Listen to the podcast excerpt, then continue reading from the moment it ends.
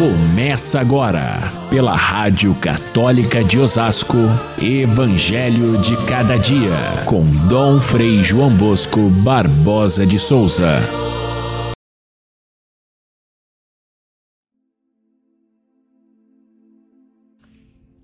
A origem de Jesus Cristo foi assim. Maria, sua mãe, estava prometida em casamento a José, e antes de viverem juntos, ela ficou grávida pela ação do Espírito Santo. Um anjo disse a José: José, filho de Davi, não tenhas medo de receber Maria como tua esposa, porque ela concebeu pela ação do Espírito Santo, e dará à luz um filho, e tu lhe darás o nome de Jesus, pois ele vai salvar o seu povo dos seus pecados.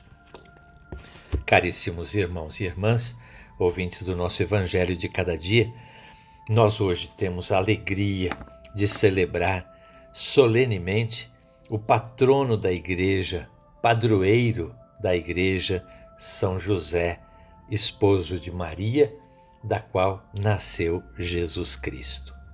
E por que celebramos neste dia 18 e não no dia 19 de março, que costuma ser o dia de São José? Acontece que quando o dia 19 cai num domingo da quaresma, é assim que, a, que rege a, a liturgia, o, o domingo da quaresma tem precedência por ser uma festa, uma solenidade, um domingo do Senhor. Portanto, nenhum outro, é, nenhuma outra celebração pode haver neste dia. E como José é o padroeiro da igreja e a sua festa é uma solenidade, a igreja então antecipa para o dia 18 essa celebração para que a igreja não fique privada de celebrar um tão grande santo, tão grande exemplo de vida para todos nós.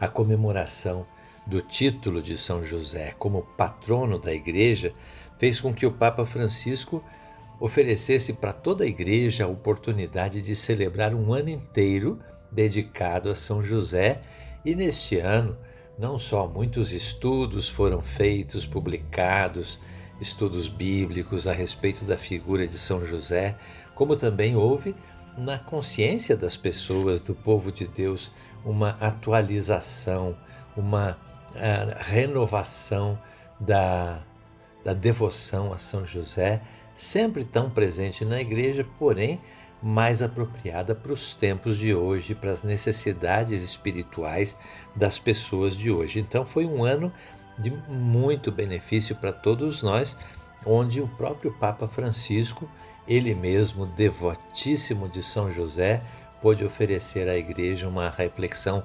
riquíssima sobre esse personagem tão discreto na, na, na escritura, mas ao mesmo tempo tão grande e tão é, exemplar para toda a igreja.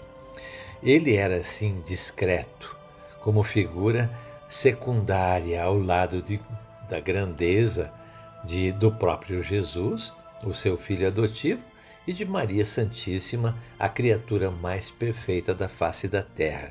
Ele, José, nem podia se comparar, porém, nunca nenhum momento deixou de cumprir a sua missão ao lado dessas duas grandes figuras das maiores preciosidades de Deus, como protetor, como aquele que é, fez com que a Sagrada Família de Nazaré pudesse enfrentar tantas dificuldades e vencer em cada uma delas o plano de Deus, a vontade de Deus, o desejo de Deus de levar ao mundo a salvação. E o mais importante é que José, mesmo não sendo pai é, carnal de Jesus, ele assumiu a paternidade com o coração de pai. Então, se esse coração é, é verdadeiramente de pai, ele é e deve ser parecido com o coração do verdadeiro Pai de Jesus, que é o próprio Deus. Bastaria isso para a gente dizer da grandeza e do amor com que José realizou a sua missão. E assim ele passa a ser exemplo para todos os pais, para todos aqueles que têm autoridade na igreja, para todos aqueles que trabalham com suas mãos, aqueles que vivem como José viveu, numa pobreza nobre, mas ao mesmo tempo dedicada, um homem que foi justo, assim chamado pela, pela Escritura, um homem justo, e justo aqui não é simplesmente alguém que, que tem é, é, equilíbrio para julgar as coisas, mas justo no sentido de a ser ajustado àquilo que é o próprio Deus justo. Ele é exemplo de fé. É verdadeiramente assim como os nossos patriarcas lá do passado. Pai Abraão foi o pai da fé do Antigo Testamento. José, sem dúvida nenhuma, é o pai da fé do Novo Testamento. E por isso nós vemos no texto bíblico de hoje José exatamente vivendo esses momentos tão importantes da encarnação do Verbo como um homem de fé. E somente pela fé é que ele foi é, agraciado por Deus com essa missão. O texto bíblico que nós lemos hoje, embora seja um texto muito simples, muito singelo e breve, conta o maior acontecimento de toda a história da humanidade. O nascimento de Jesus foi assim. Maria estava grávida por obra do Espírito Santo e José, sendo um homem justo, não quis denunciá-la para que ela não fosse é, penalizada, para que ela não fosse é, é, culpada, e ela, ele simplesmente resolve abandoná-la em segredo, porque não era seu filho Porém, sendo ele um homem de fé, ouviu da parte de Deus. Num sonho, o anjo lhe comunica a José: Não tenhas medo de receber Maria como tua esposa, porque o filho que ela espera é o filho de Deus. José tinha tudo para deixar naquele momento Maria sozinha e viver a sua vida independentemente.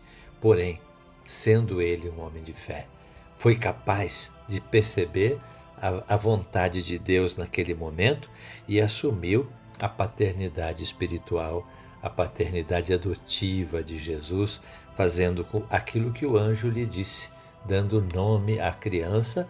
José legalmente tornou-se o pai de Jesus. Sendo ele, José, da descendência de Davi, e foi exatamente por isso é que ele veio à cidade de Davi no nascimento de Jesus, sendo ele filho de Davi, conferiu ao Filho de Deus também esse título de filho de Davi, que os profetas já anunciavam desde sempre, seria o Messias, o Salvador. É José, é José quem vai abraçar a, a paternidade de Jesus de tal maneira que ele nasce numa família verdadeiramente e tem uma mãe maravilhosa, agraciada por Deus por ser a mais perfeita criatura já existente sobre a terra e agraciado por Deus por ter um pai que o ama com um coração legitimamente de pai, como o próprio coração de Deus, que é pai. Eh, José assume a paternidade adotiva e também nos permite olhar mais de perto, ele que foi a figura mais próxima, olhar mais de perto para esse mistério profundo da encarnação do Senhor. Ele podia ter duvidado, e a sua dúvida até vem em socorro da nossa dúvida. Como pode haver assim é, um, um fato de que Deus, o Espírito Santo, é, faça com que o seio de Maria tenha vida e ela seja a mãe do Salvador. Como isso pode ser possível? A dúvida de José, a pessoa mais próxima desse acontecimento, e ao mesmo tempo a sua decisão de fé, faz com que nós compreendamos a verdade que existe nesse, nesse fato da encarnação do Verbo. Vamos rogar pela igreja no dia de hoje para que o seu patrono São José a proteja de toda a falta de fé que o mundo hoje apresenta. Que esse patrono da igreja nos faça fiéis à vontade de Deus, como ele o foi, e nos ajude a proteger, proteger os pais de hoje que têm a tarefa de educar, proteger os educadores, proteger aqueles que muitas vezes não têm o seu próprio filho, mas adotam com todo o amor.